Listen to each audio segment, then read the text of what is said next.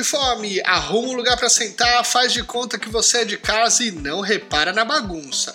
Esse aqui é o pra ver ou pra comer, o podcast para falar do que a gente mais gosta, que é comida. Tudo isso sempre acompanhado de convidados maravilhosos, porque a cozinha só é a melhor parte da casa se ela estiver cheia de amigos. Então, vamos conhecer os convidados de hoje? É 5, é 6, é 5, é 6, é 7, é 8. Eu sou Tosca, vulgo Ricardo Toscani, ou ao contrário, mas agora eu vou passar, Celso. Oi, meu nome é Seide e eu quero mandar um beijo pra minha mãe, pro meu pai e pra você. Oi, gente, eu sou o Golves e hoje o programa tá polêmico, porque vocês sabem, né? Eu aumento, mas não invento! Oi, meu nome é Cida e nos anos 90 eu fumava 5 maços de derbys por dia. Oxe, Maria. E eu sou o Matheus Flandoli. Hoje é pra ver Voa Latte na Tastemade. É pra ver ou pra comer? Olha, ainda bem que esse programa é só áudio, porque eu não tenho roupa para estar na presença de tanta gente bacana. É, meus amigos, eu tô aqui com os vencedores das duas temporadas de Taste Makers a competição e ainda com a presença de um participante top 5. Muito obrigado por terem aceitado o convite, viu, gente? De verdade. Ah, imagina, eu que agradeço. Meu primeiro podcast da vida, tô nervoso. Eu também, eu que agradeço. Antes de começar a falar do Voalate, que é o tema principal, não tem como a gente não falar um pouquinho de Taste Makers, a competição. Afinal de contas, foi através deste programa maravilhoso que eu conheci todos vocês. Então, alguns me chamam de apresentador desse podcast, mas na verdade, na verdade, eu sou a stalker de Ace Maker. Então, a primeira pergunta que eu vou fazer é: o que levou você a se inscrever no reality? Celso, eu vou pagar então. é o seguinte, cara, para mim foi, acho que a gente chega numa encruzilhada na vida. Eu já estava com meus 38 anos, prestes a fazer 39. E o mercado de fotografia não estava me sorrindo tanto quanto costumava sorrir, né? Então passei a pensar e cogitar essa, essa hipótese. Aí a minha cunhada me mandou uh, o link da inscrição, uma amiga fez a mesma coisa, me mandou esse link. E claro que eu enrolei até a última hora, fiquei ali, passa, repassa, responde ou paga. Paguei sexta-feira, no último dia, quando a porta estava fechando, eu consegui me inscrever. Então, no meu caso, gente, acho que para falar a verdade pra vocês foi mais o desespero mesmo. É um pouquinho parecido com o Tosca, mas eu já tava no auge do desespero. Tava lá mandando currículo, zap, zap no currículo e, e não parava de pipocar para mim as coisas do, do Testmaker. E eu já tava bem cansado de coisa de vídeo. Eu tava querendo um emprego numa firma para entrar das das 8 às, às 6, que tem uma mesa, um computador, um chefe para falar mal. Eu já tava desencanando de tudo. Aí ficou lá pipocando o negócio para se inscrever e eu pensei, gente, mas vai que é um sinal, né? Vai que depois eu não me inscrevo, vou ficar é, com isso na cabeça. Aí me inscrevi, mas escrevi assim, sabe? Achando que não ia dar certo, não. E aí, por isso que eu fui. Fui na loucura mesmo. E, e, lá continuei nessa mesma vibe assim. Ah, eu tô aqui pra curtir, vamos ver o que vai acontecer. Foi, é, é tudo na base do desespero eu gostei de uma, de uma coisa que você fala na entrevista com o Tosca no Chapa Comigo, que era assim: ah, e se eu sair no primeiro, no primeiro episódio, tudo bem, pelo menos o meu arroba apareceu. Foi isso que eu falei pro Thiago, meu namorado. Eu falei, ah, eu não sei se eu vou, porque eu tinha feito uma entrevista de emprego e ia sair o resultado na mesma semana. E eu falei assim, ah, acho que eu não vou para esse reality, não. Daí ele falou, não, é claro que você vai, porque a entrevista de emprego você faz depois. E o reality acho que é a única oportunidade que você vai ter. Eu falei, ah, é verdade, né? Porque nem que meu arrobinha lá apareceu um dia, uns 10, 20 seguidores eu já ganho, né? Olha só. Coisa boa. E aí já tá agora vivendo de arrasta pra cima, hein?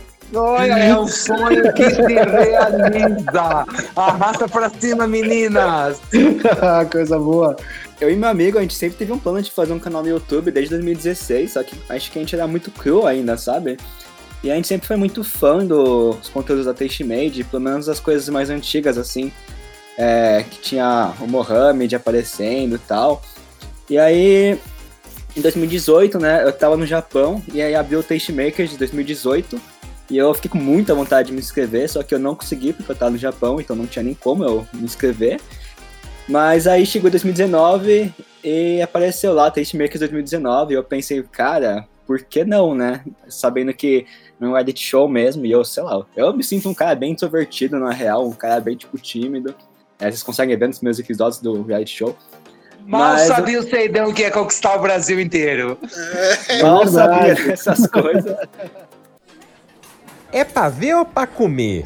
Eu tava, eu, quando eu tava me preparando pra esse podcast aqui, né, pra conversar com vocês, eu tava revendo o primeiro episódio da primeira temporada. E é, uma, e é muito legal porque é uma coisa que a Mari fala e que define muito bem a competição. Pra ser um. Para ser um tastemaker, a gente quer que vocês mostrem que não é apenas saber cozinhar. Eu sei que muitos de vocês já são profissionais, já trabalham em restaurante, ou é o cozinheiro da galera, mas você tem que saber se comunicar, tem que saber contar umas histórias boas para a câmera, tem que ser aventureiro, tem que estar disposto a conhecer novos sabores, novos lugares. E, assim, a leitura que eu faço do programa é muito isso. Eu concordo muito com ela, assim. A gente sabe cozinhar fora e é na competição que você se torna o apresentador. Vocês também sentem que vocês evoluíram com apresenta- como apresentadores durante todo o programa?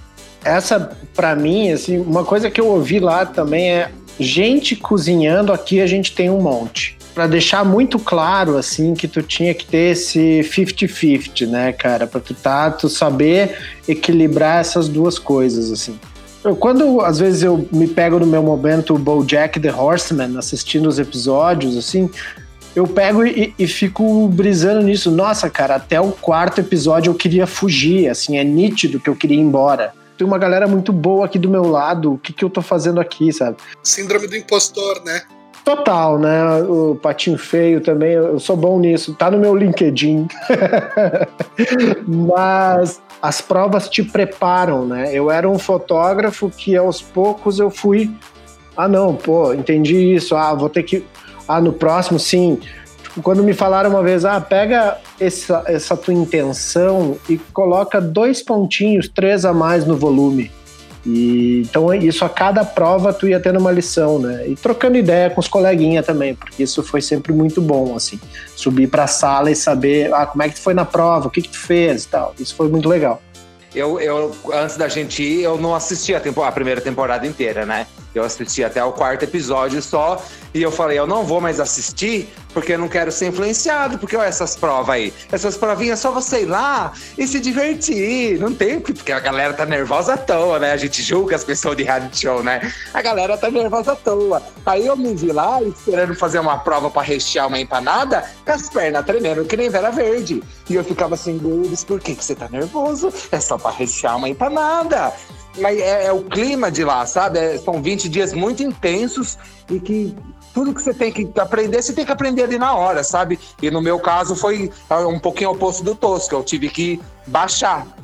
Porque eu fui com essa mentalidade de vou me divertir, e aí eu esqueci que era uma competição, eu esqueci que tinha, que não era só eu me divertir lá, sabe? Que eu ia ter que cozinhar mesmo, que primeiro eu cozinho, depois eu me divirto. E eu fiquei boa parte só me divertindo, achando que eu tava no programa do Silvio Santo ia puxar a alavanca, que ia cair uma geleca na minha cabeça. E aí esse foi meu grande aprendizado, é... Quando eu gravo aqui em casa, eu tenho essa noção, porque sou eu sozinho. Então eu não tenho. Eu faço ali, parei, vou cortar a cebola, eu corto a cebola quieto e fico na minha. Agora lá não, eu ia cortar a cebola e queria ficar falando, e blá, blá, blá, e não parava de falar. Então eu tive que aprender a. A dosar isso, a, a dividir. É o o 50-50 que o Tosca falou aí, sabe? Eu tive que aprender o outro lado, que é baixar essa bola. E esse acho que foi o maior aprendizado que eu tive, de ter noção de sujei aqui, agora eu tenho que limpar. Eu fiz aqui, agora deixa eu me posicionar melhor aqui falar mais devagar essa parte. Isso aí eu fui aprendendo lá. Acho que bem nessa ideia que o Gomes falou, assim, né? De tipo, o silêncio lá na hora do, da gravação é muito opressor, assim, tipo, ele te. Ele te pressiona de uma forma que você fica pensando, mano, tá muito quieto, tá muito quieto, tá muito silencioso, parece que as coisas estão dando errado, sabe? E, mano, é muito engraçado porque é, tinha muitas vezes que eu tava apresentando lá e eu ficava, meu, que silêncio, não consigo aguentar mais isso. Mas tinha várias vezes que, tipo, tava um mau silêncio na prova de eliminação e quando eu fui reparar assim, é porque, sei lá, acho que é uma hora de. Não é pra estar falando pra câmera, é pra eu, como apresentador, tá me conectando também com o que eu tô cozinhando, sabe? Pra gente meio que ter essa troca comida e apresentador. É, Mas- porque a, a Tastemade também tem um pouco desse, desse viés de produtora, né? Então, é, na hora que tá gravando, tá todo quieto mesmo. E vai ficar. É, ah, mas depois vai cortar e vai ficar vazando áudio à toa. É, é para ficar fazendo programa e é pra ficar é, em silêncio para poder captar tudo que puder com qualidade para eles, não é isso? Sim, exatamente. E, tipo, esse silêncio era devastador, assim, nos, nos primeiros episódios. Mas depois você vai se percebendo, pegando a manhã do jogo e vai entendendo como que é apresentar um programa que realmente você tem que ir conversando com...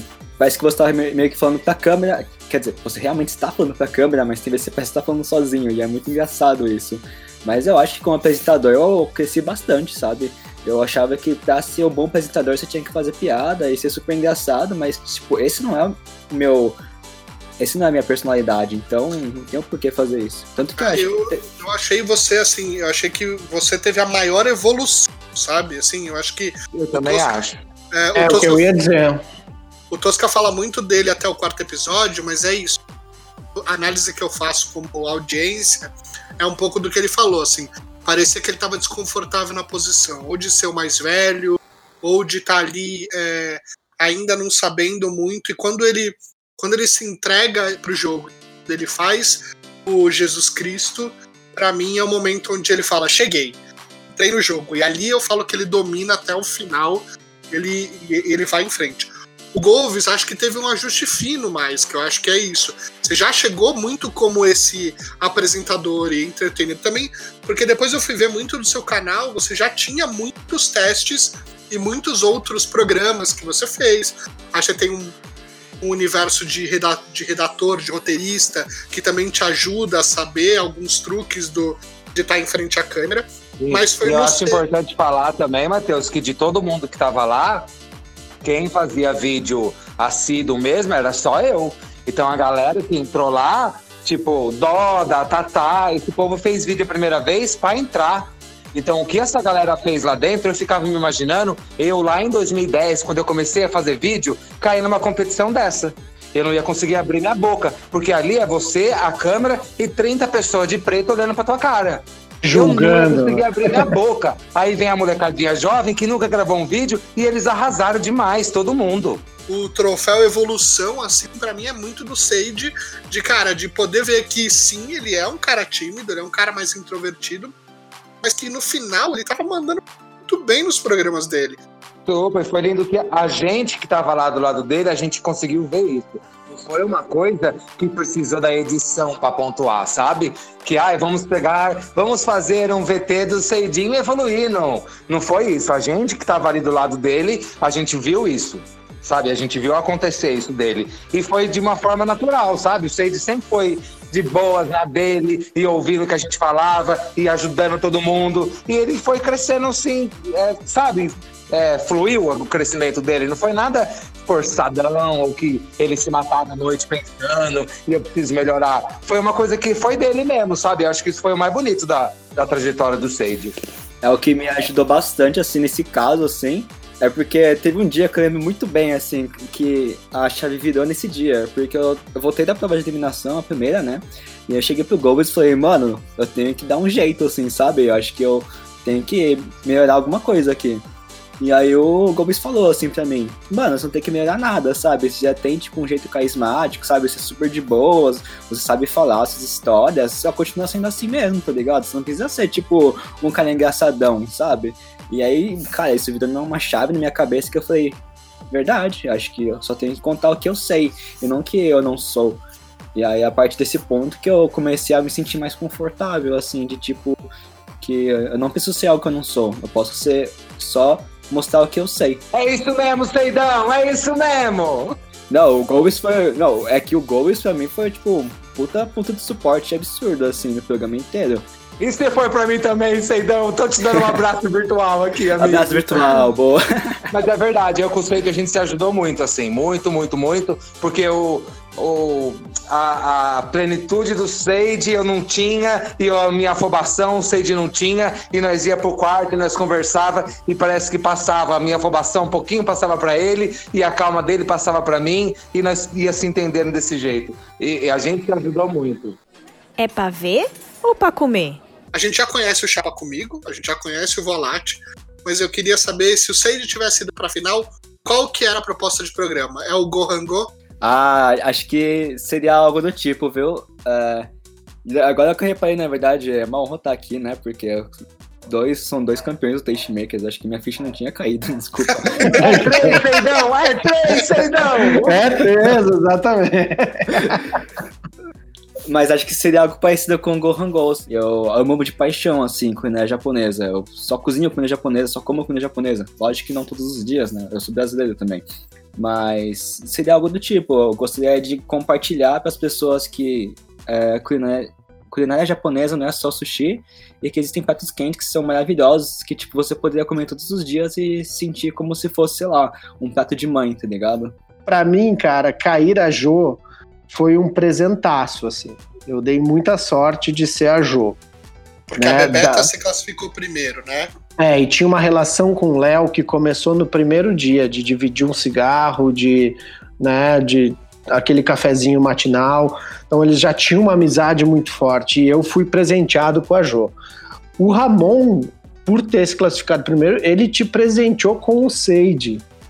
Se o, se o Seide não. Se o Ramon tivesse escolhido o Seide, como é que seria esse rolê pra ti? Quem, será que ia mudar um pouco o Voalate que a gente conhece?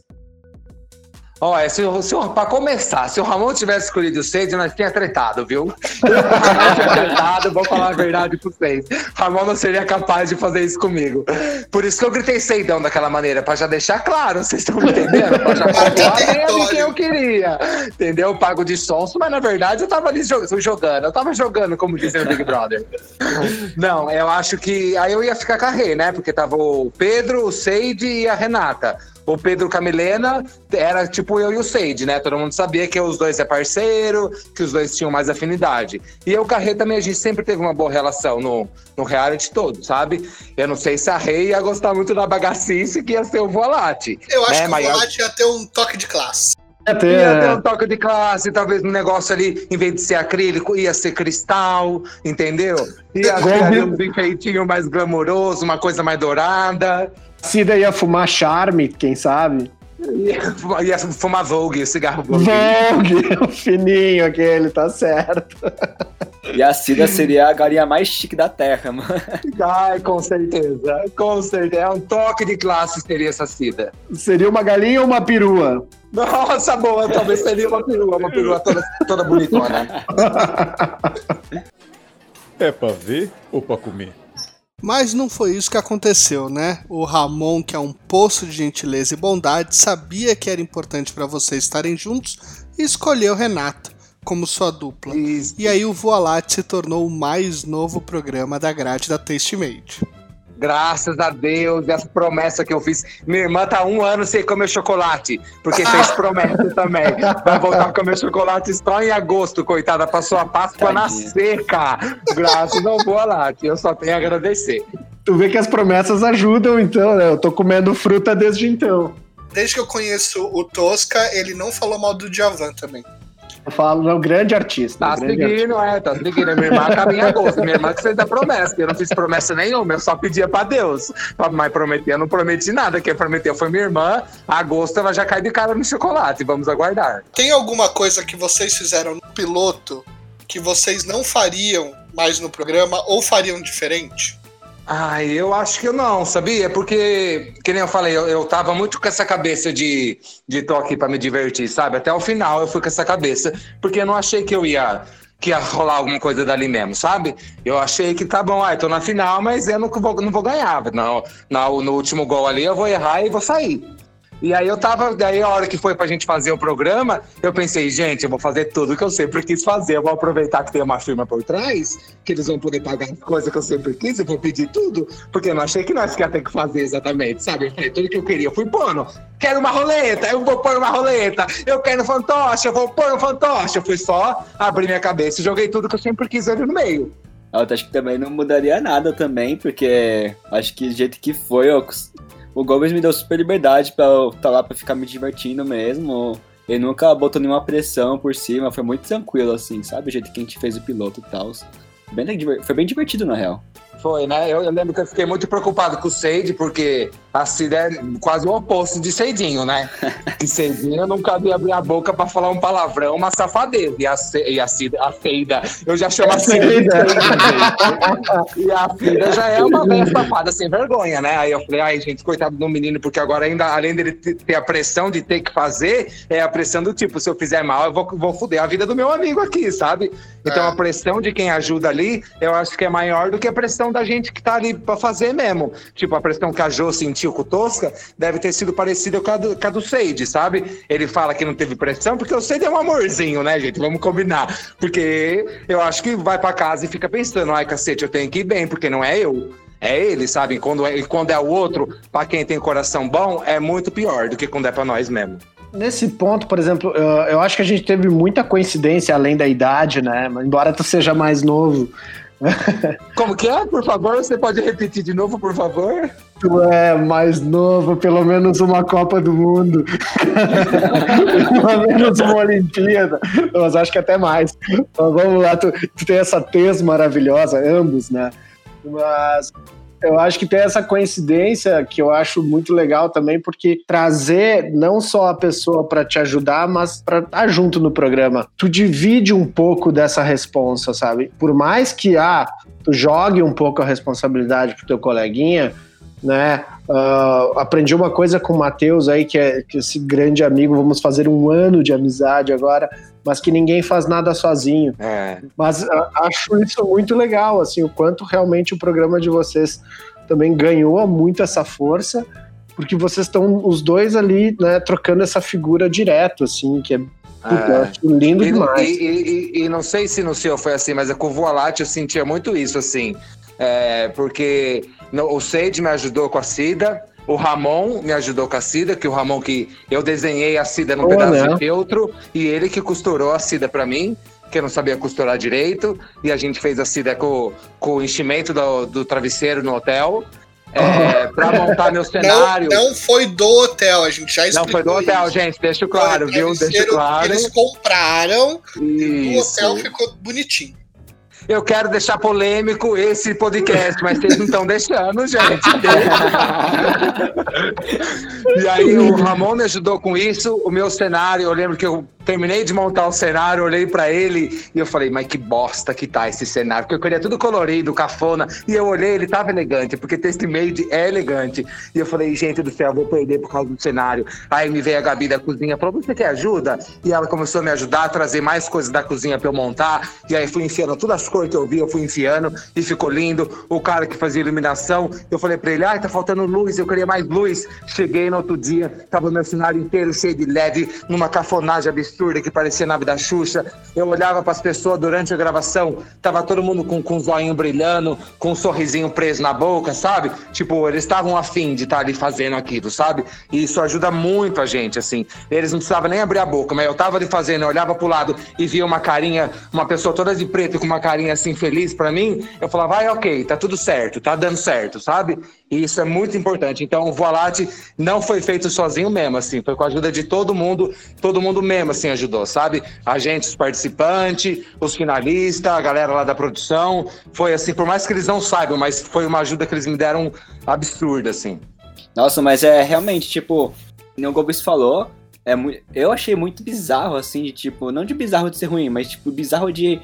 eh, Quando eu tava gravando o piloto com o Gobis, meu, não tinha um olho que você olhava lá dentro que não tava brilhando de ver ele apresentar, sabe? Acho que todo mundo ficava muito admirado com o tamanho de talento que ele tinha, ele tem, né, pra apresentar um programa. E como ele foi criativo, assim, foi uma coisa que é muito diferente do que a Tastemade já teve, né? Então, é muito doido, assim, de ver as pessoas com o olho brilhando. É, é bonito. Eu achei muito bonito isso. É, eu, eu acho que isso é um. Parece que é um. Não que, que eu querer puxar saco da firma, sabe? Mas o Tosca tá aí que não me deixa mentir. E o Seidão também, que trabalha lá agora.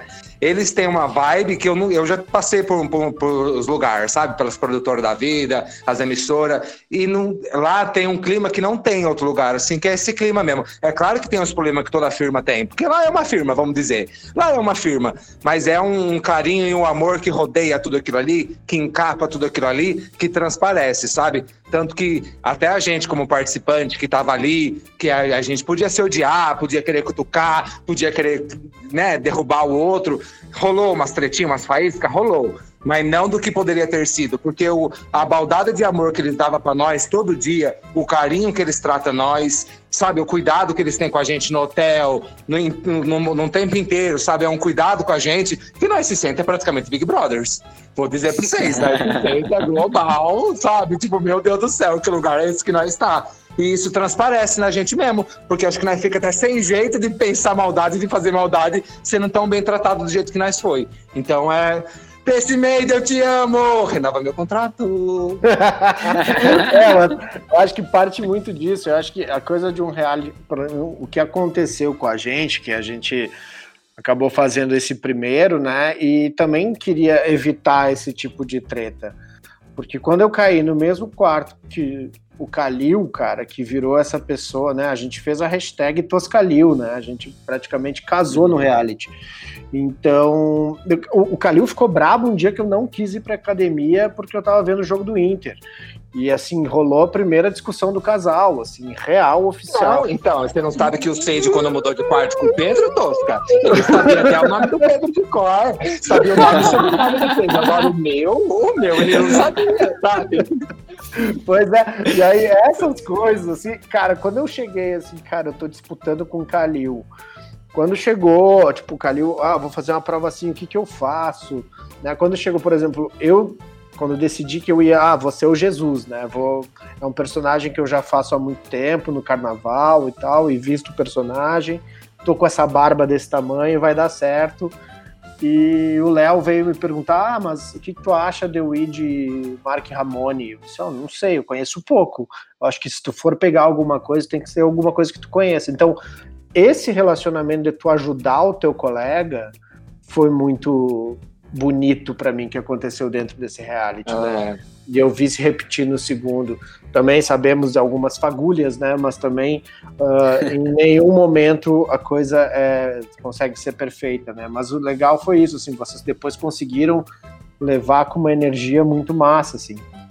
É que nem que você falou mesmo, Toscan. Tipo, cada um tá lá para se dar um suporte, sabe? Eu acho que né, são 12 competidores, 13 competidores no nosso caso, mas acho que não. Eu não via como competidor, eu via como suporte, como amigos, assim, porque na real, tipo, se, se a gente pensar bem, a batalha que você tá travando lá dentro não é mais com as outras pessoas, é com você mesmo, porque na hora Exato. de apresentar só tem você, sabe? Exato. Então, acho que. Não é desejar o outro mal, né? É você Isso. desejar que você faça o seu melhor, né? É que todo mundo consiga dar o melhor deles, sabe? Também, que todo mundo consiga ser o melhor deles lá fora. Acho que isso que eu pensava. Então, tipo, ajudar. Acho que a gente tem, tinha mais do que ajudar mesmo. Não tem por que sabotar ninguém, né? Acho que não é um reality show feito para sabotagem, feito para ajudar mesmo. Mas, por exemplo, a gente já viu alguns episódios do programa. Já vimos os produtos Brinox. Mas e a viagem, meu caro Golves? Ai, the coronavirus! Coronavirus! Gente, eu conto pra vocês, galera desse Brasil. Eu já, tá, já tinha emprestado a mala da minha irmã pra ir viajar. A mala da minha irmã já tava aqui em casa, só faltando rechear ela com as minhas roupas pra ir pra lá. E aí cancelaram tudo, gente. Do céu. Cancelada a viagem. Aí eu não, eu ia agora no, no final de março, eu ia. Mas aí, por causa do corona, aí ela foi cancelada e agora eu não sei mais quando eu vou. Tem que esperar agora passar essa, essa, essa crise toda que nós está passando. Por isso, gente, vocês lavam a mão e não saem de casa, hein? Pelo amor de Deus. É minha viagem que está em risco. Falei, eu não sou é minha viagem que está em risco. Então fica em casa todo mundo. E aí, quando passar essa história toda, aí nós volta a conversar para eu ir para lá. É para ver ou para comer? Cara, as gravações aconteceram em fevereiro. Foi.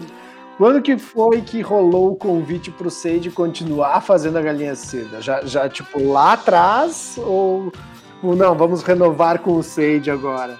Também Não, vai ser quem- um ou dois ou três ou quatro, cinco temporadas. Não, e você sabe que vou contar pra vocês. A Cida foi o grande mistério que eu tive, o parto que eu tive esse tempo todo, né? Porque nós fizemos reunião, o Ceide já tá trabalhando lá no Tecimade na área de administrativa, e eu ficava, gente, e aí? É o Ceide que vai fazer? Vocês vão deixar ser o né? Porque o Ceide já tava lá dentro fazendo as funções, né? Vai que não podia mu- mexer com isso. É, eu virei estagiário da firma agora. Ah, que legal! Ô, beleza. Sabia, Meu amigo de firma, gente.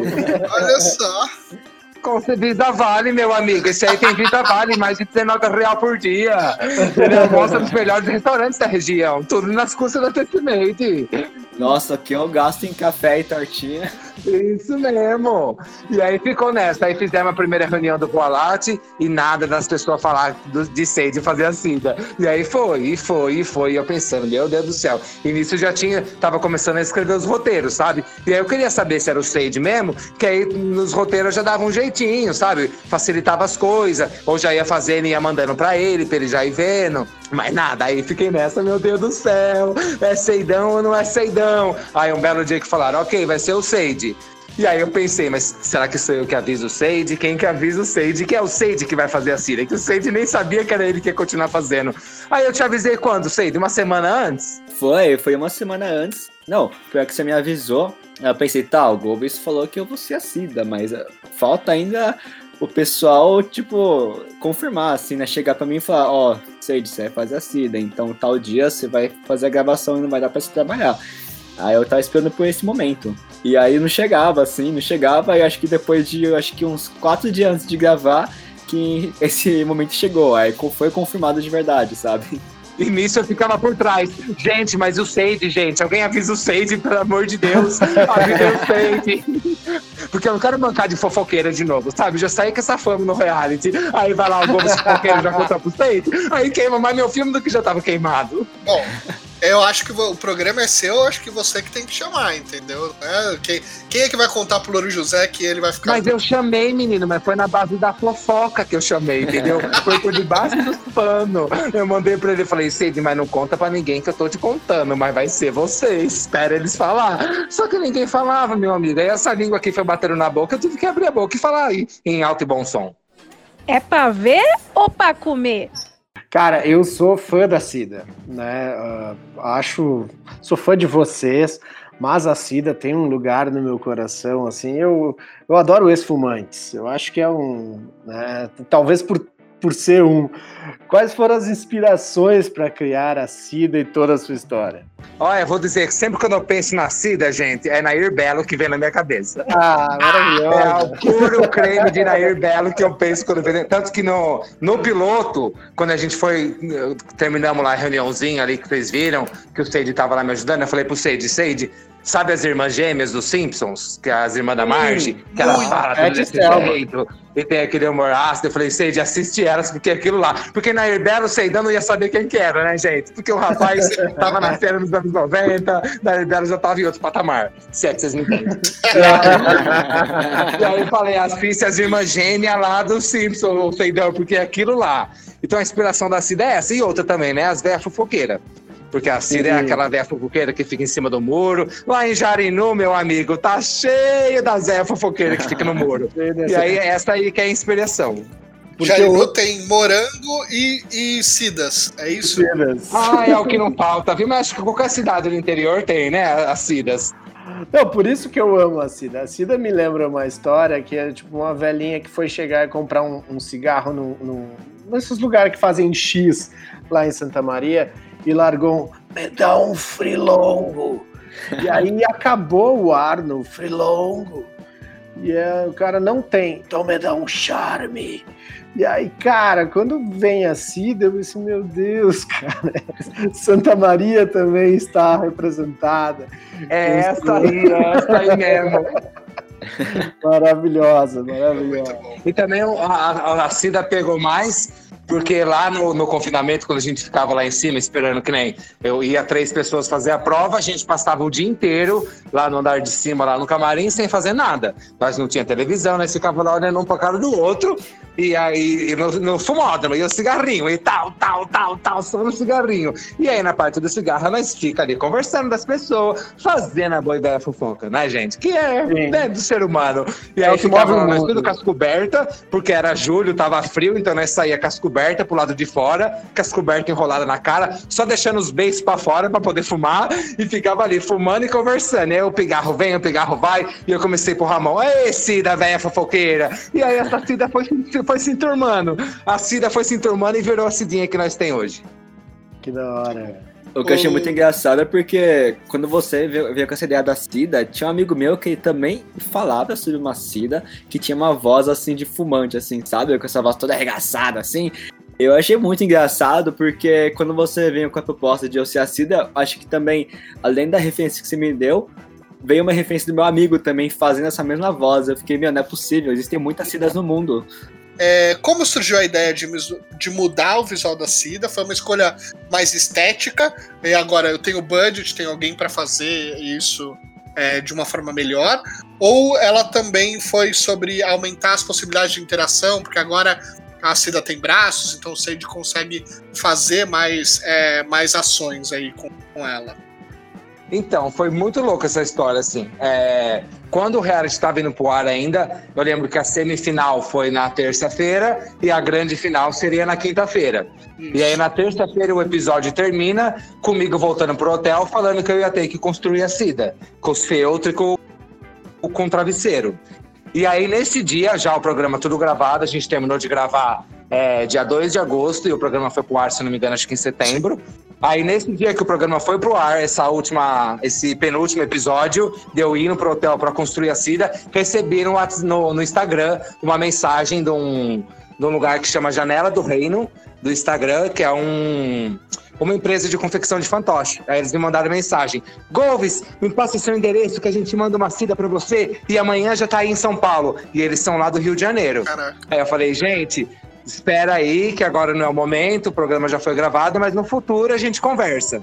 E aí o programa foi pro ar, o episódio foi pro ar, ganhei. Depois, acho que de um mês que tudo aconteceu, Blom, chegou na minha casa Cida. Esse- esse a, a Janela do Reino, essa galera lá, que eu quero agradecer muito eles. É uma família que trabalha com fantoche, eles fazem uns fantoches incríveis, assim. Uma galera de um coração absurdo, absurdo, assim, tipo, que querendo ou não, tudo isso fazia parte do meu sonho, sabe? De eu ter, desde quando eu comecei a gravar vídeo aqui, que eu gosto muito da Ana Maria Braga, desde que eu comecei a gravar vídeo na minha casa, videozinho pra internet, eu sempre falei, ah, eu queria ter um fantoche, ah, eu queria ter um Louro José. E como eu falei pra vocês, quando eu me vi lá e falaram, escreve aqui na lista tudo que você quer, e eu coloquei lá que eu queria um fantoche, e aí, tocou a campanha na minha casa, eu abro a caixa e vem uma galinha nesse naipe que veio assim, da gente, que parece o pessoal lá da, da Vila Sésamo. Eu fiquei, meu Deus do céu, se eu fosse o Silvio Santos, já dava um milhão de barras de ouro pra essas pessoas. Porque eles fizeram assim, meu sonho é ser palpável ali, sabe? E aí Muito veio legal. essa Cida maravilhosa. Aí eu levei a Cida lá pra Test Made um dia, enfiei ela na minha malinha, levei ela pra eles e falei, gente, tem alguém pra apresentar pra vocês aqui. Aí tirei a Cida da sacola. Quando eu tirei a Cida da mala, gente, aí já todo mundo já, meu Deus, Cidinha, que lá eles têm uma intimidade com a Cida que eu não vi, né? Chama a Cida de Cidinha. aí todo mundo, Cidinha, ela tá maravilhosa, que não sei o que, não sei o que lá. E aí piramos. E aí depois que veio, depois desse primeiro impacto que veio, gente, olha, agora ela tem mão, ela pode pegar as coisas, ela pode me jogar, sabe? Depois que a gente veio, que eu pensei em usar mais a Cida, porque agora ela tinha mão. Se fosse a Cida antiga, boa parte das piadinhas que a gente faz, talvez não ia dar pra gente fazer. Porque aí ela era só uma cabeça. Na verdade, a Cida antiga, gente, pra quem não sabe, a cabeça dela é um peixe. É um fantoche de peixe que a gente transformou em galinha, mas na embalagem mesmo tá ali, fish. Que legal, cara, porque assim, tipo, ela é muito Garibaldo mesmo, né? Ela, agora tu falou aí É. da, Vila Sésamo. E eu achei que era um desenho teu, assim. Então foi dessa Não, galera. Porque ela ficou com cara de véia mesmo, né? Com de cara de véia pinguça e fumeta. Total. Sim, ficou E ela ótimo. fica super bonita. no quadro, né? Também. Não, Eu os é um Bobs, elogio né? pra galera da Janela do Reino. Às vezes eles quiseram criar ela como uma grande princesa. E eu tô aqui falando que ela tem cara de velha pinguça. Mas, Não, mas, cara. Errou olha, na mosca. É. É pra ver ou pra comer? Sage, como é a experiência com a nova Cida? Como foi gravar essa temporada? E o mais difícil é fazer a voz, interpretar ou jogar os ingredientes pro Golves? O que que, que, te move nesta nova fase da Cida aí? Porque só interromper, porque a minha preocupação maior era, tipo, o Seide faz, conseguir fazer a voz da Cida, porque você fazer essa voz por meia hora num dia, tá. Agora, você fazer essa voz durante todo o período de gravação, todo dia, né? Então, minha preocupação era essa. Ele conseguir fazer nos três primeiros dias, depois no quarto dia nós ferrar. Porque no piloto, eu gravei um off. Quando a gente fez o piloto, eu gravei todos os offs da Cida com a minha voz também. Pra garantir, assim, né? Que tava, a gente tava todo mundo receoso. Falou, é melhor você gravar pra gente ter, caso seja necessário usar. Eu fiquei umas três semanas com dor de garganta depois. Porque eu fiz errado a voz dela e acabei machucando minha garganta. Pensei, e se machuca Seidinho? E se machuca Seidinho no terceiro dia ele não tá mais com a boca pra falar? Né? Era essa a minha preocupação. É que a voz da Cida do Gomes, interpretada pelo Gomes, é absurdamente boa, né, mano? Mas, Mas, a, a, a Pet e a Selma te ajudaram nesse ponto? Então, essa referência que o Golves te deu? Ah, ajudou bastante. E acho que foi engraçado, porque a gente acabou achando. Não sei, acho que. a- eu acabei achando meio que o tom certo, assim, pra poder fazer a voz dela, tá ligado? E não machucar, assim, a minha garganta. E aí foi. Isso eu- eu achei que ia ser um grande desafio, mas no final deu certo. Mas o que eu, o que eu tenho muito receio, assim, sabe? É tipo, você tá lá como auxiliar, assim, no programa, assim, participando. E é sempre um pé atrás, assim, que você vai falar alguma coisa no programa, assim, porque dá medo, sabe? De você falar algo que pode atrapalhar, assim, sabe? E nessa vibe, assim, que eu tinha vezes que eu ficava pensando, tá, será que é necessário falar isso que eu faço lá, falar agora? Porque o Gomes ele faz um roteiro já, pra ficar bem engraçadinho com a cara dele, e aí, aí depois ele deixa bem claro, ó, tem esse roteiro, mas o que for por fora você pode fazer um freestyle ou assim, depois a gente conversa, Uhum. sabe? Vale o é improviso. Isso, com certeza, vale o improviso. Mas tinha vários momentos que eu É, ficava é porque tipo, na verdade eu faço o roteiro pra garantir que tem umas piadinhas, porque o, o roteiro eu faço só dessas primeiras ceninhas, o resto é tudo no improviso. Então eu ponho umas piadinhas pra vai que no dia não rola Uhum. nada no improviso, que tá tudo uma merda, pelo menos a edição já vai ter umas piadas pontuadas ali no meio. Aí eu falei pro Seide, Seide, tem esse textinho, mas nós vai que vai. O que você quiser falar no meio do caminho, você vai falando. Que é Sim. legal que tem essa relação também, né? Porque tem uma discordância de Cida e Golves. São amigos, mas tem um lance meio Ruth e Raquel ali, né? Que dá uma. É, Amigas e Rivais, né? A grande novela do Isso, SBT, que me isso. muito no ano de 97. exato, exato. No episódio do Cocovão, né? Que a Cida fica de mal com o Golves e mostra até uma foto dele pelado. Cara, eu achei Cara, é muito bom. maravilhoso. É maravilhoso. E eu falo pra vocês que eu é fiquei numa preocupação com essa história da filha, com essas coisas. Até em zoofilia fui parar, que eu fiquei pensando, eu falei, meu Deus do céu, isso acho que tá indo longe demais. Ela é um animal, ela é apenas um animal. Porque eu já, já tava assim. Tanto que no dia que a gente foi fazer o figurino da Cida pra esse Cocovan, ela tá toda de preto, né? Eu pedi pra, pra Fer lá, que faz os objetos de arte, um óculos escuro pra Cida. E aí a gente teve a ideia de pegar o óculos dela mesmo e colocar só uma lente. Daí eu falei assim, ai gente, então tem que, pô, vamos comprar um, um plástico preto transparente pra pôr no óculos dela, porque senão ela não enxerga. E aí eu me toquei e falei, ok, é o fantoche. Pode ser uma sabe? Não precisa ser transparente, o zóio dela não tá ali. Total. Maravilhoso. Mas eu queria fazer uma denúncia aqui, porque a Cida gosta dos amigos dela, chora pelos amigos dela no- na panela, mas os filhos que são os ovos, ela deixa aí tranquilo. Eu já falei, eu falei isso, é que eles cortaram. É, a, a placenta ela come. A placenta a Cida manda pra dentro, mas os filhos não. É Tom Cruise agora, ela tá seguindo a moda, é isso É, mesmo. da cientologia, Cida, agora.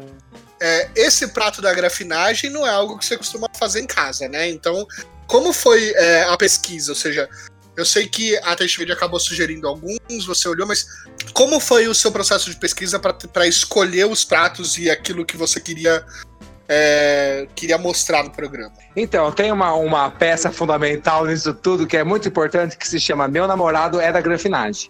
Sabe? Isso me salvou. Eu sentei com ele e falei assim: Tiago, pelo amor de Deus, eu preciso de prato de gente rica que é com ingrediente pouco, com ingrediente barato, que eu vou aqui no mercadinho do chinês, que é embaixo de casa, e eu vou achar.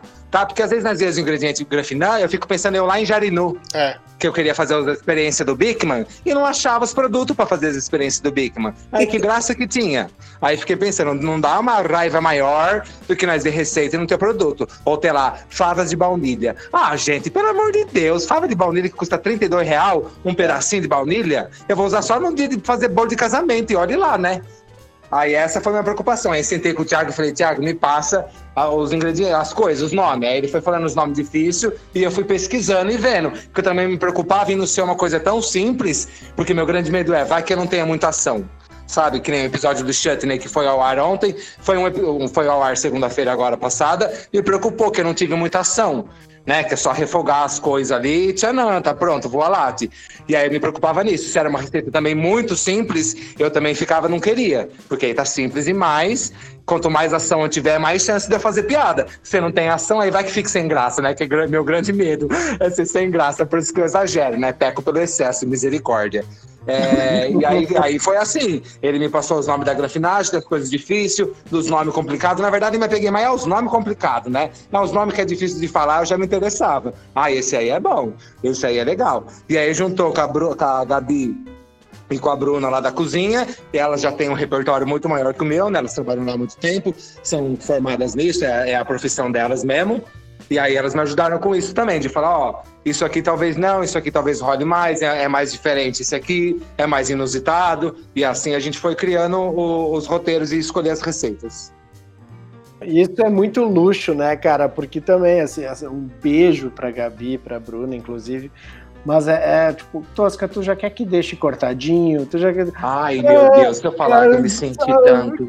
Cara, tu fica assim, eu, não, eu acho que eu vou cortar, porque é isso, eu preciso ter ação, porque o meu, o meu esquema também é muito rápido ali, é chapa uhum. e conversa e tal. Mas é, é, é, um presente, né? A pessoa chegar pra ti, ah, então ó, já deixei lavadinho aqui, é só colocar direto, tá bom? Tipo, cara, que, que, que maravilha.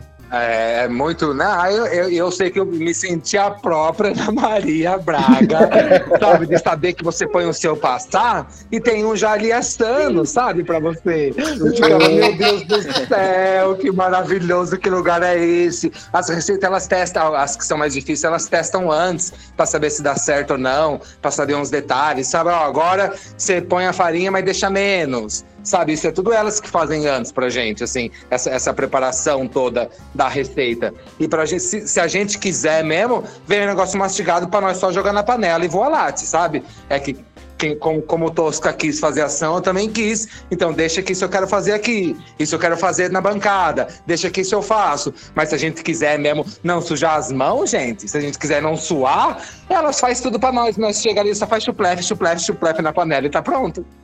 Agora, como é que foi a reação do público no lançamento do programa? Assim, tem é, muita gente mandando mensagem para vocês. Eu vi que você montou né, a, o Instagram da Galinha Cida nesse processo. Como, como tá sendo assim a repercussão? Olha, eu vou falar para você, Matheus, assim, é desde o reality show, sabe? Desde o começo, assim. Eu não, eu fico até sem graça, porque é cada baldada de amor que eu recebo nas fuças, que olha, não tá escrito. Tem as pessoas que me xingam, que falam, ah, esse moleque é muito forçado, eu não aguentei, pelo amor de Deus. E eu falo pra vocês, eu sou forçado mesmo, gente. Vocês me desculpam, mas é meu jeitinho, tá bom? Agora, pro resto, gente, é cada baldade de amor. Eu nunca parei de receber mensagem do povo me mandando, é muito carinho assim.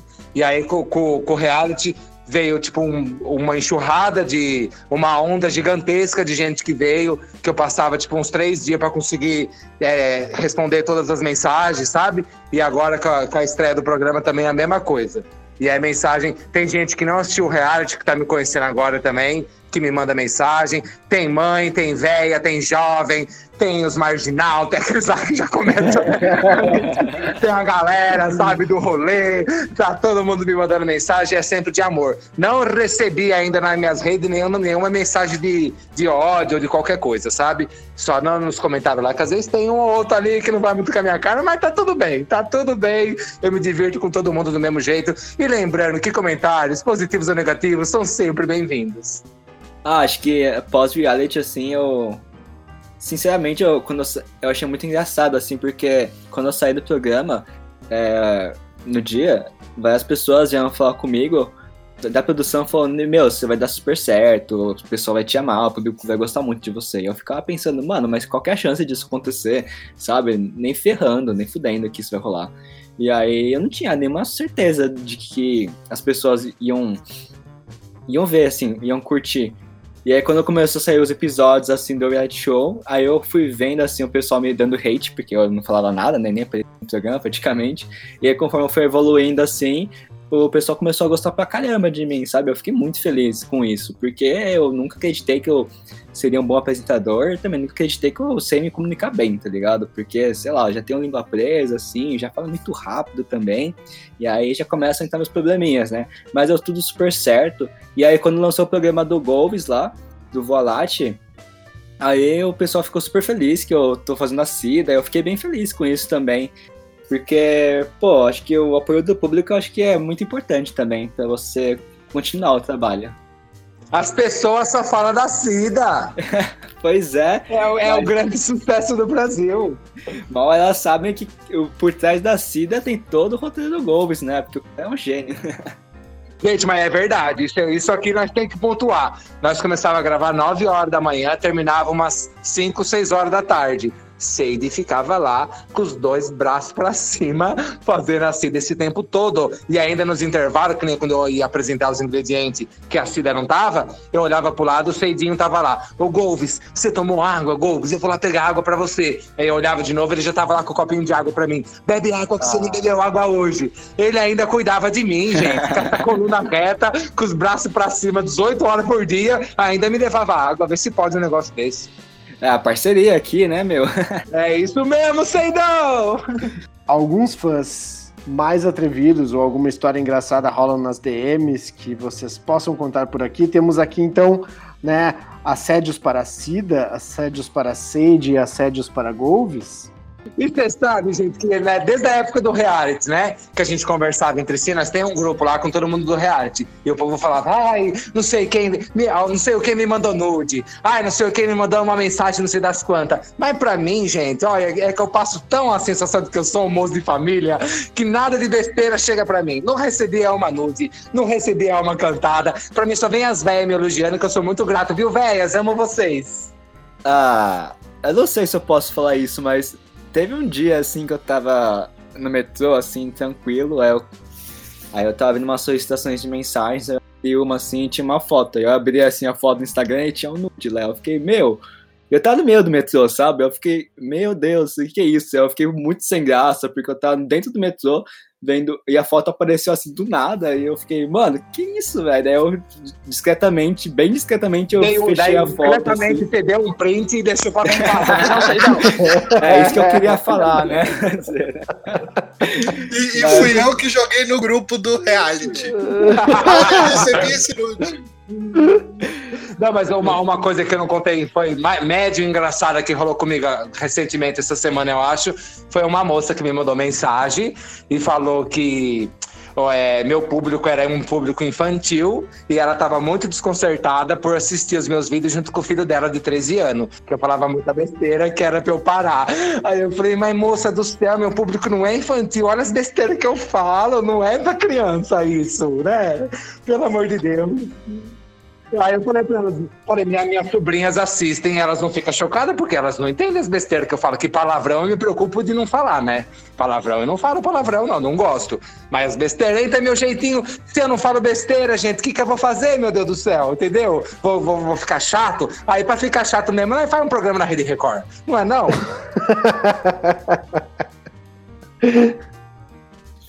Ô, Tosca, posso te perguntar uma coisa rapidão? Claro. Eu queria saber se teve algum fã atrevido ou uma história engraçada que rolou pra você também, de DM, alguma coisa do tipo. Ah, que você joga pra Deus. gente, mas a gente quer saber também. Eu achei que eu ia escapar. Mas assim, eu, eu, eu acho que eu agrado véias, velhos, ah, e, ah, o público em geral, assim. No total eu já recebi dois nudes, ah, uma feminina e um masculino. Mas ó, eu vou dizer duas coisas que eu acho que são muito legais do, do universo que, pelo menos que eu conheço do Tosca. A primeira é a minha. Eu não conhecia o Tosca antes do programa. Eu fui visitar, eu fui acompanhar a, o último episódio do Chapa Com na Taste Made. É, e eu conheci o Tosca lá. Quando eu fui, é, rolou um evento da Taste Made que anunciou de última hora. E aí eu fui porque, cara, eu gostava muito do Tosca. E eu falei, puta, eu vou porque eu tenho a oportunidade de conhecer o cara. E aí a gente começou a conversar dali. E estamos aqui gravando o podcast. Que eu acho que é uma Que coisa. legal! Maneiro.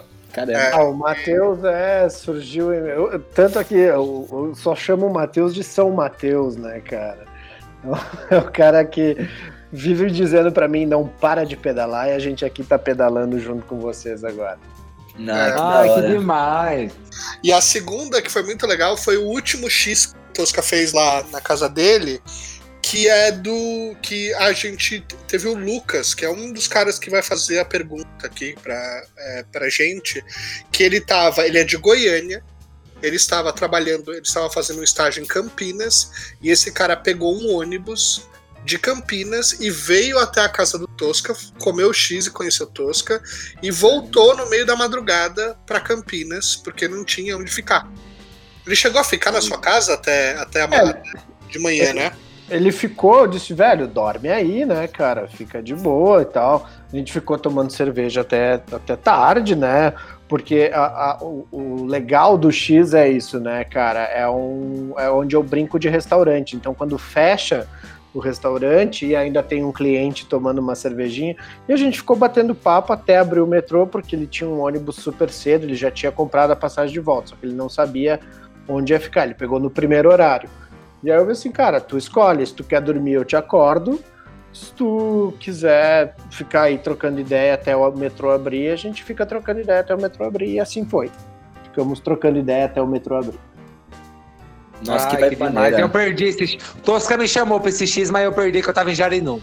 Ah, mas agora vai ter, vai ter, vai ter. O, o o- depois do pavê, sempre vai ter o pra comer. Já já essa quarentena acaba. Aí é bom também, hein? Vai ser X pós-quarentena, então. Exato, exato. 40 novos sabores. Não, não. Mentira, continuamos com o Pelo papo. amor, pelo amor de Deus, que eu não quero comandar tudo isso. Verdade, o Matheus é o suchapa. É, Além de quero- tudo, ele me ajuda aqui a organizar toda a festa. É pra ver ou pra comer? Falando em fãs, a gente pediu para alguns fãs do programa fazerem perguntas para você. Vamos ver o que, que a galera quer saber? E aí, galera do Valade, vocês estão bonzinho? Meu nome é Ana Luísa, eu sou de Poços de Caldas e minha pergunta é pro Seide. Seide, como tu aguenta tuas costas depois de ficar horas e horas sentado nesse chão frio, enquanto essa galinha metida e pomposa fica esbanjando seu brilho por aí, hein? Me conta tudo, um beijo! Oi, Ana Luísa, tudo bem? Bom, é. Acho que a única coisa que eu posso fazer pra Cidinha, né? Depois de ela ter tanta. já ter uma certa idade e tal, já ter seus derbys na vida, é dar aquele suporte, né? Dar um suporte pra ela poder ficar lá em cima toda bela. E eu que já danço break, né? Já tô acostumado a ficar no chão, tô lá tranquilo, né? Já no contato com o chão, já tenho essa familiaridade. E dando aquele apoio moralzinho pra Cidinha, né? Brilhar no show junto com o Golves. Ô, Ana Luísa, mas que negócio é esse de ficar me enchendo o saco aqui, pô? Eu sou aqui a estrela desse programa e você tá aí me metendo os dedos pra fora? Ah, pelo amor de Deus, vai. Vou fumar meu derbyzinho. Ah, não. Eu parei de fumar. Não, Cida, não, pe... não fuma nada, Cida. Você me segura, Jânio Calheiros. Ai, se eu não fico de zóia nessa véia, ela tá com a corda com o derby nos beiços. Brincadeira, viu? Olha lá. Oi pessoal, meu nome é Franciele, sou de Pelotas, Rio Grande do Sul. Eu acompanho sempre a programação do Testmade, adoro os programas e com reality não foi diferente. Minha torcida era do Golves desde o começo e a gente consegue perceber, quem viveu esse tempo também, que o Golves tem uma, uma inspiração uh, bem clara nos anos 90, seja de estética, música e todo o resto.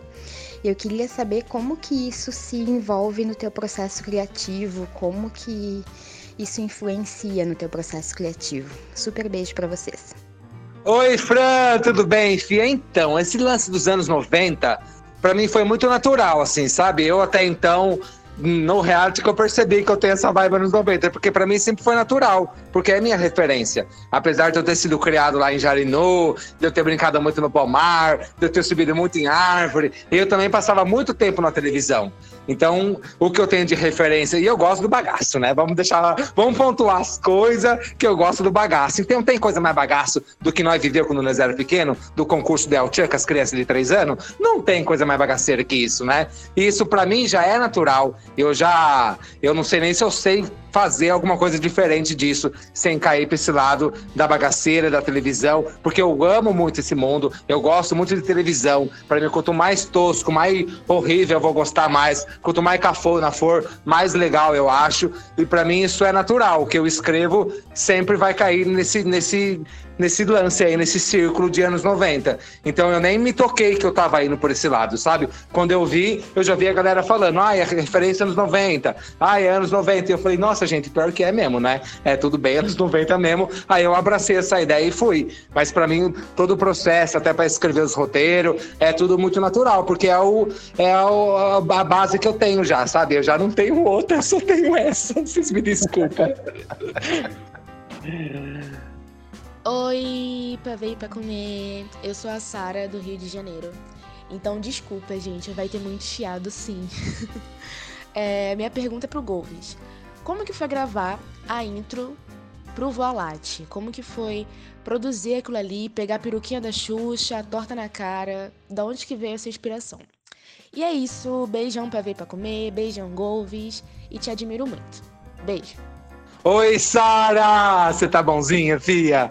Olha, eu vou dizer pra você que foi um sonho, porque não é qualquer dia que nós pode ser su, su, Xuxa, Silva Design, Chapolin Colorado e Passo Repasse no mesmo dia, sabe? Mas vou dizer pra você, quando eu tive a ideia da abertura do programa, porque eu não sabia nem se ia ter uma aberturazinha, né? Uma vinhetinha de abertura, eu fui perguntar lá pra eles, quando eu tava escrevendo o roteiro, se eu podia escrever uma. uma... Porque lá eles deixaram eu muita vontade para escrever, gente. Assim, assim.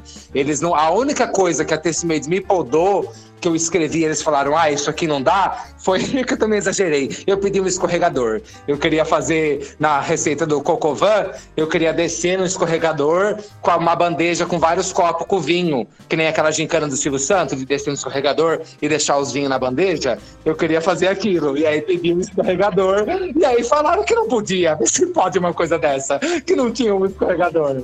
Foi a única coisa que eles falaram para mim, tipo, ai, a gente vai tentar, mas acho que não dá. De resto, eles me deixaram muito livres, assim, livre para fazer tudo que eu, que eu, que eu queria. E aí, quando eu, que eles falaram, ah, se você quiser pensar numa vinheta, pensa. Aí eu tive a primeira ideia que eu queria que fosse é, os canais reais, assim, eu queria que passasse a imagem real da Xuxa, a imagem real, tipo, só desses programas do bagaço dos anos 90 mesmo. É Mara Maravilha chegando no trem, eu queria só essas coisas. E aí eles falaram, ó, oh, essas imagens a gente não pode usar por direitos autorais. Então, e aí a Renata comentou, né? A Renata maravilhosa da Tecimedo, coordenadora de edição, falou: por que, que não faz você mesmo, então, os personagens? Aí eu fiquei meio receoso, porque eu, o meu medo era dar custo para eles, sabe? Que a minha meta é não dar custo com o Volato pra Tecimade, pra eles poderem renovar minha temporada várias vezes no programa baratinho. E aí eu falei, ai, será que eu faço esse negócio? Mas daí eu propus lá para eles essa ideia, e como todas as outras que eu tive, eles abraçaram super. Falaram, ai, vamos fazer então. E aí eu mandei algumas situações para eles dessas ceninhas, eu lembro que eu tinha mandado também, além dessas que vocês viram no ar, eu mandei é, do Gloob Gloob, eu fazendo a abertura do Gloob Gloob, fazendo a abertura do Dog, do desenho Dog, é, Juarez Tech Pix, e entre todas as que eu tinha mandado, a gente selecionou essas quatro, e aí a gente gravou. E aí, pra gravar, é, Ah, é, é sempre muito divertido, assim, é sempre nós estar ali brincando, né, Seide? O Seide estava lá também nessas gravações e, e assim, é, para gravar no estúdio fica, a equipe é bem reduzida, né? Fica só, tava só o João, a Bebeta, a Fer, às vezes estava a Mari, às vezes estava a Tere e, e a gente tava com um entrosamento ali muito legal, assim mesmo. E aí a gente fez e foi diversão, assim, sabe? Eu, a hora que eu coloquei a peruquinha da Xuxa e depois a hora que eu vi editado com a nave no fundo, que o, o Mori que faz aquela arte lá, o Mori do, do Samuri, ele que faz aquela arte lá, que fez a arte do meu programa. A hora que eu vi aquela nave lá no fundo, eu falei, misericórdia, é o sonho do Carlinhos lá do Pomar, lá de Jarinu, que sonhava com isso, que tá tornando realidade.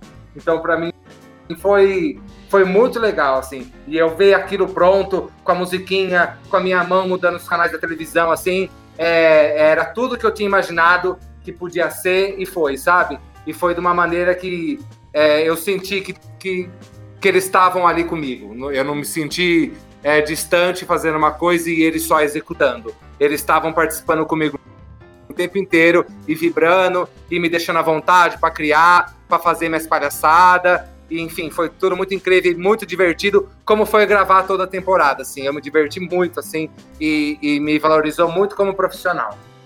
Bom dia, boa tarde, boa noite, grandes tios do Pavê para Comer. Eu sou o Lucas, moro em Goiânia, tenho 21 anos e sou muito fã de todos vocês e do trabalho de cada um de vocês. Vim aqui perguntar pra galera do Volate, agora, depois que a Cida fez a cirurgia dela, qual que é a plástica que o Golves vai fazer? Ah, a primeira cirurgia que eu faria é raspar o cabeção, né? Pra ter a cabeça um pouquinho menor. Mas, de acordo com a quarentena que a minha vida tá sendo comer, eu acho que vai ter que ser uma lipo. Eu acho que não vou passar de uma lipo, viu, gente? Quando eu juntar dinheiro, porque a minha vida aqui nessa quarentena é comer e dormir e ver Netflix. Tem uma foto que o Golves e o Tosca tiraram na festa do Taste Made. E o Golves pergunta no Instagram: quem quer um vídeo com vocês dois juntos? Foram mais de 80 comentários pedindo, então eu me sinto obrigado a perguntar: quando é que vocês dois vão fazer uma collab? Ai, eu quero demais! Mas nós tá fazendo um suspense, né, Tosca? Só pra. É aquele é. grande drama dos anos 90, sabe? Será que sai? É Gugu e Faustão. Será que sai? Será que sai? A gente tá escrevendo um longa. É o especial do Power Rangers, né? Mas assim, eu, eu não só quero essa collab com, com o Golves, né, pra gente fazer esse... Porque eu nunca acertei um merengue ou uma pavlova, e aí eu acho que o, que o Golves vai, vai dar essa dica aí para mim. E aí a gente fazer uma geleia de morangos de jarinu, mas eu isso, também, cara... Fazer os morangos de jarinu para fazer isso aí. Eu quero aprender a fazer uma guiosa maravilhosa com, com, com o Sage. Eu quero fazer um milho defumado com a Cida. Ah, com certeza. Nossa, Tamo aí, viu? Tamo aí, viu, meu? Eu quero é collab. Muito bem, nesse clima de promessa, como se estivéssemos numa campanha política, que a gente se despede hoje. Tosca, Golves e Sage, querem dar algum recadinho final? Eu quero! Levantei a Manda mão ver. aqui como se você estivesse vendo, né? Eu levantei a mão. Apertou o botão primeiro. Menino tá ganhando, eu apertei o botão primeiro. Eu quero dar um recadinho primeiro, eu quero agradecer vocês tudo, gente, vocês que mandaram as perguntinhas aqui para participar, vocês que estão ouvindo, vocês que estão me mandando as mensagens de carinho e de amor lá nas minhas redes sociais. Obrigado a todo mundo, vocês que torceram, que gosta de mim. Obrigado, eu mando coração para tanta gente, que às vezes eu falo, as pessoas tá achando que é robô, porque o que eu faço é mandar coração. é que às vezes eu não tenho a palavra para falar para essas pessoas, aí eu mando coração, que para mim o coraçãozinho lá resume tudo que é amor mesmo, gente. Então, de verdade, muito obrigado. Matheus, obrigado demais por ter me convidado no meu primeiro podcast. Digo para você que ainda tô tremendo, tô tremendo, mas eu adorei demais. Quero fazer mais vezes, pode me convidar, tá? E Tosca, meu amigo, Tosca, vamos gravar a nossa junto. E Seidão, é nós, né, Seidão? É nós. É nós. Mas eu também queria agradecer aí, Matheus e Tosca, por terem convidado a gente para fazer esse podcast. Eu fiquei muito feliz. Foi meu primeiro podcast também. E, meu, foi muito divertido, sim, com certeza. E também para todo mundo que mandou as perguntas pra gente com todo esse carinho. E também para quem tá vendo o Volate e tá acompanhando tudo juntinho. Quer dar um. Queria agradecer vocês também. Muito obrigado. Bom, eu também vou agradecer aqui, né? Agradecer mais uma vez o convite do Matheus, o meu personal William Bonner, Carlos Henrique Schroeder, o cara que né, faz o jornalismo aqui do, deste podcast. E quero agradecer também Golves, Seide, Cida, né, por todas as alegrias das segundas-feiras. E no mais é isso, gente. Em breve a gente vai estar tá comendo um X, né? Vamos aproveitar esse clima de promessa. Em breve a gente vai estar tá discutindo esses roteiros aí para a gente fazer essas collabs maravilhosas e comendo muito junto, porque aqui a gente Ai, vem. Com certeza, tô muito curioso para comer o X. Também. Exato, a gente vem para ver, vem para comer, vem para falar e vem para ficar feliz com vocês aí. Que no final tem que fechar com uma jantinha sempre, né? Olha, gente, muito obrigado, tá, por terem aceitado esse convite desse pequeno e humilde podcast, mas que já nasce aí com tanta gente legal participando. Eu fiquei é, particularmente aí muito feliz, porque, como disse, sou stalker de A-State Makers, então sempre fui fã de vocês e poder passar aqui duas horas conversando é, é um privilégio. Eu queria mesmo é poder continuar esses papos aí em outros momentos. É, Tosca, obrigado pela parceria de sempre. E você que está ouvindo até agora, muito obrigado por acompanhar desde o começo. Até o próximo episódio. Tchau.